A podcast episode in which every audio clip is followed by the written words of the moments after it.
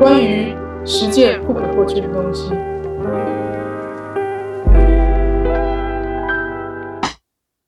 最近在看 YouTube 的时候，我意外看到 GQ 的系列影片，他们找了各种产业里面的明星来分享他们私人的十件物品，或是十样他们觉得自己不可或缺的东西。那本来我看到这个标题的时候，就觉得，you know，就是哦，明星啊，要来炫耀一些他们拥有的很贵的东西啊，像是你买不到的联名球鞋啊之类的。可是同时呢，也让我蛮惊讶的发现说，其实很多明星的。十样单品里面也有一些非常普通、非常平凡的东西，甚至是你完全没办法想象说这个人私底下其实会跟这个东西有什么关联。其中一个像是篮球明星魔兽来台湾打篮球的哦 NBA 球星，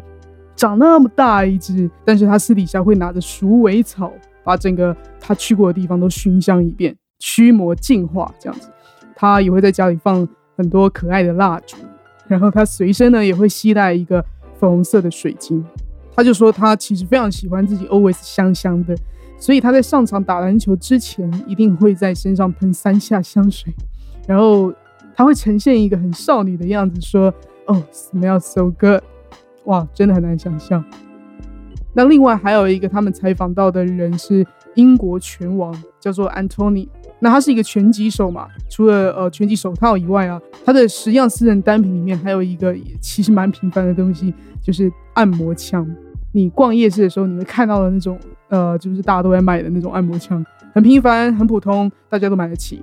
但是对于拳击选手来说，哎，这居然是他觉得很滋养他的一个很重要的单品，因为他没有办法呃 always 去做 SPA，所以如果他哪里不舒服的时候，他就可以用这个按摩枪让自己感觉很舒服。那我就发现呢，他们有一个共通点，就是他们会一直强调，I have been working so hard, I have to treat myself good, always taking care of myself, like go to spa, having good smell。他们觉得他们的工作已经够辛苦了，所以平常私底下的时候就是要对自己很好。在他们的工作背后，原来他一直是靠这些看起来很 lady 的方式在照顾自己。看起来很像是女生才会做的事情，可是真的是可以滋养他们，让他们呃每天都可以充电的回到那个运动场上，又变成一个很 man 的很 man 的人。所以看了这么多名人的实践这个不可或缺的单品之后呢，我就有一个感觉，就是大家表面上看到的，真的都只是一个形象而已。很多我们看不到的背后，有很多很多跟他们的工作、他们的职业不相关的东西。可是这些东西反而是一直在支撑着他们的精神，可以帮他们好好的充电，去重新面对自己每天的工作。而且这些大明星，你可以看到他们就是居然可以很自在的，完全呃不会害羞的去讲出这些你想不到他居然会有的东西。那其中还有一个让我印象深刻，就是呃以前演零零七第一代庞德的那个演员 Pierce Brosnan。他的脸就是长得很阳刚、很 man，然后眼神很帅、很锐利。你会以为他要分享的什么十样不可或缺的东西，应该要是什么？应该要是猎枪啊，应该要是军靴啊，应该要是很 man 的这种超贵的西装啊。可是你看到他分享第一个东西是什么？你知道吗？居然是一个很普通的素描本和彩色铅笔。对，就是这样子而已。他就说，他平常最享受的一件事情就是画画。随便画画，随便乱涂鸦，他觉得这样会让他心情很好。因为他在当演员之前，其实他是非常想当一个画家的。所以即使他现在的工作跟画画一点关系都没有，但是他还是会没事就画一下，然后就露出一个小孩子般的笑容，非常可爱，跟魔兽一样，非常反差，非常可爱。那我真的就是看了很多很多这个系列的影片之后啊，我就发现，哎，真其实不是只有 Pierce Brosnan 而已。还有很多呃其他的明星，比如说最近很红的一个亚裔亚裔好莱坞的男演员，叫做刘思慕，就是演了那个漫威电影《上汽》的那个亚裔男明星。那他推荐的十样单品里面啊，第一个推荐居然是一堆亚洲零食，就是像什么鳕鱼香丝啊、旺旺仙贝啊、雪饼啊，还有草莓口味的 Pocky 这些，就是我们国中的时候就会很爱吃的这些东西。然后他还有推荐手摇饮料，他推荐三款他非常爱喝的手摇饮料，像什么珍珠奶茶、波霸奶茶等等等等，都是我们在亚洲的时候满街都是的东西，所有人都可以买得到，所有人都可以享受。可是你没有想到，有人居然会把这个归类在他这个不可或缺的实践单品。所以我就觉得，好吧，我们真的不能小看任何的东西的力量。这个世界上的每一个东西，真的都能带给某些人很大很大很大很大的呃精神支柱。这个已经是。不关乎这个东西到底值多少钱的问题了。任何看起来很普通、很多你觉得天啊，怎么会有人买这种东西，都有可能会带给某一个人很大很大的价值和快乐。比如说捕梦网好了，其中一个台湾男明星陈伟晋，他的十样单品里面有一个就是捕梦网，到处都是，大家都在卖大概一百块的捕梦网。哇哦，一个东西的价值完全是看一个人有多珍惜、很多认真对待耶。你以为一个鸟东西可能会是某一个人的护身符，而别人以为的鸟东西也可能会是你的大力丸。这个就让我回想到我曾经在很忧郁、很忧郁的时候，光是朋友寄来一张明信片啊，就会让我觉得我又可以继续活下去了，就是这种感觉。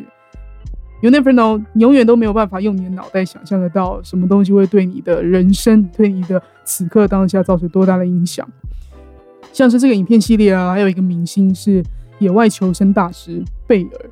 贝尔也是我多年来非常敬佩的一个人。每次看到他，就想到好几年前我那时候 Discovery 频道有贝尔的节目，叫做《贝尔的求生日记》。那个时候我就看到他在节目里面从直升机上面跳到海里面游泳，游出去，然后再爬到山上啊，然后跳过悬崖呀什么的，然后还有他会直接生吃树皮里的虫。或是直接生喝躺在这个非洲草原地上动物的牛的血，总之他就是一个令人敬佩的神经病。然后就看到他，哎，居然有受邀拍这个 GQ 的明星实践思路，所以我就特别好奇他的这个十样不可或缺的人生单品会有什么。没想到真的是非常非常有他的 style。他分享第一个东西就是一盒蛆，对，一盒蛆，但是是是死掉的蛆了，可能是风干过的或是怎么样的。大家如果对于蛆不会有反胃的话，你可以去看这个影片的分享，或者看他吃蛆的样子。那他常常在节目里面吃这些这些蛆，基本上的蛆对他来说就是他的虾味线，就是在他呃荒野求生中需要活下去时的必备单品，所以他就觉得哦，这个是他人生很重要的东西，是不可或缺的东西。对，可是除了蛆以外呢，他另外一个介绍他的随身单品也很让人家傻眼。你要想象一下哦，贝尔可是一个已经很红很红了的这个呃野外求生大师，就连奥巴马都曾经主动邀请他一起去野外求生。所以贝尔这个人基本上他是不缺钱的，他也不需要将就任何东西。可是他的另外一个时尚单品居然是一个很烂的十字架，多烂呢？真的就是很烂的十字架，就是看起来很像那种在路边捡的纸箱，然后徒手撕出两个长方形。再用口水粘在一起变成的那种十字架的样子，这是这么烂的一个十字架。但是呢，呃，这个是他随身携带在身上的圣物。然后他在描述这个十字架的时候，你你会觉得他拿着这个十字架就有点像是捧着一个黄金做出来的精致的圣物、精致的饰品，就是他精神上的一个象征的信仰，可以让他在去冒险的时候旅途平安。给他希望，给他力量，呀，就是一个纸箱粘出来的十字架。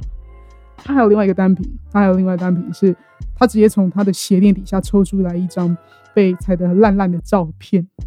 那个照片上面是他的家人，当然这张照片就是在他野外求生的时候遇到困难啊，遇到呃很难很难过去的呃很大的挫折啊或者关卡，啊，他就可以拿出来看一下。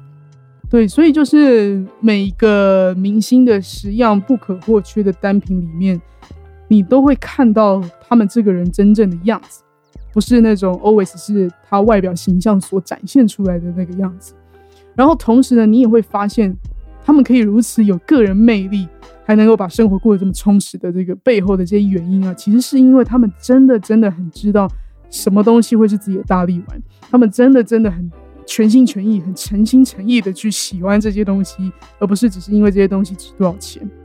所以这些影片呢，除了它非常好看以外，我觉得它提醒了我们自己，就是真的要去感觉一下自己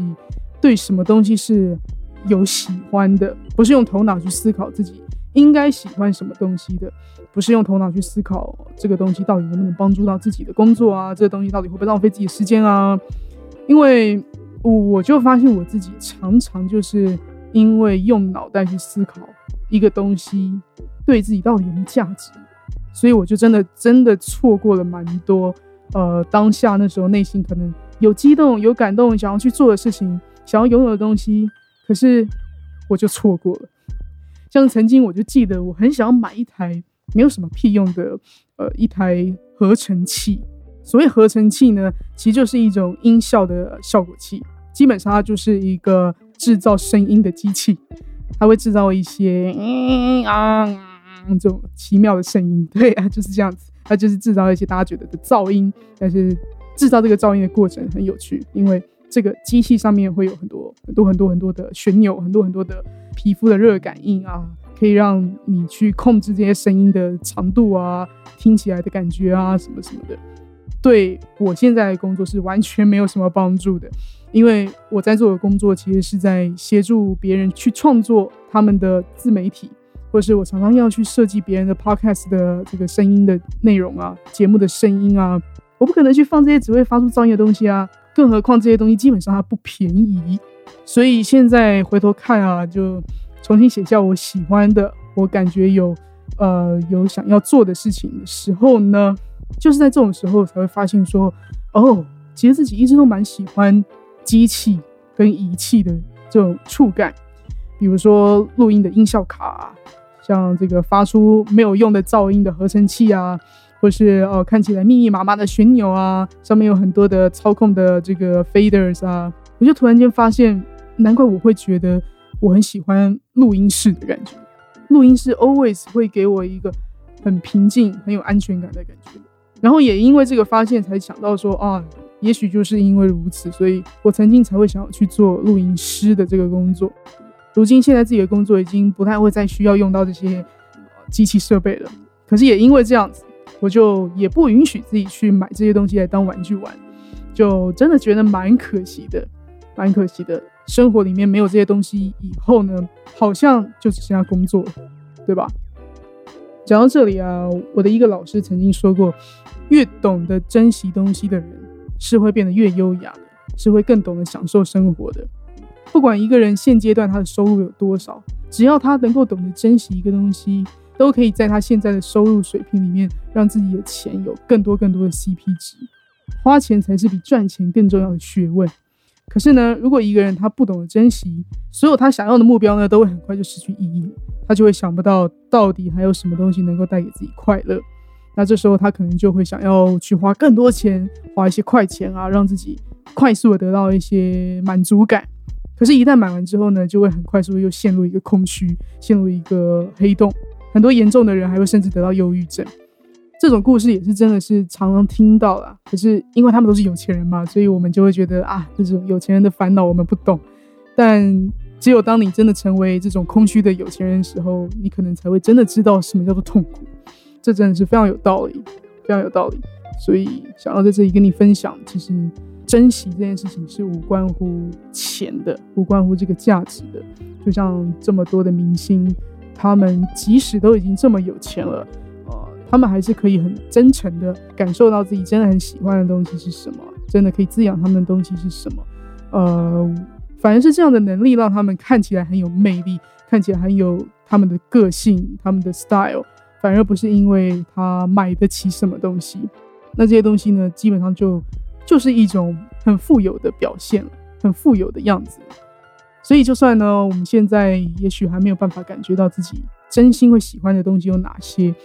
可是你还是可以 give a try，给自己一个机会。然后买东西的时候呢，也可以试试看，把价钱拿掉，感觉一下自己会真的很想要这个东西吗？还是是因为它很便宜？这些都蛮有可能像是我们脑袋无意识会做出来的判断。把买东西给自己呢，当做是一个像是在挑圣诞礼物送给自己最好的朋友一样，去练习挑到那种让你感觉是万中选一的，让你感觉它像是一个灵魂伴侣的东西。然后好好的去珍惜它，去保养它，坏掉的时候就维修它，不轻易的把它丢掉。那这个东西呢，就一定会超越它原本的价值，让你感觉到很充电，让你感觉到呃很被爱，然后甚至让你感觉到很感谢吧。说穿了，也就是一个爱自己的能力。这就是我今天的分享，对，就是这样子。这个影片非常的酷，大家可以自己去看一下。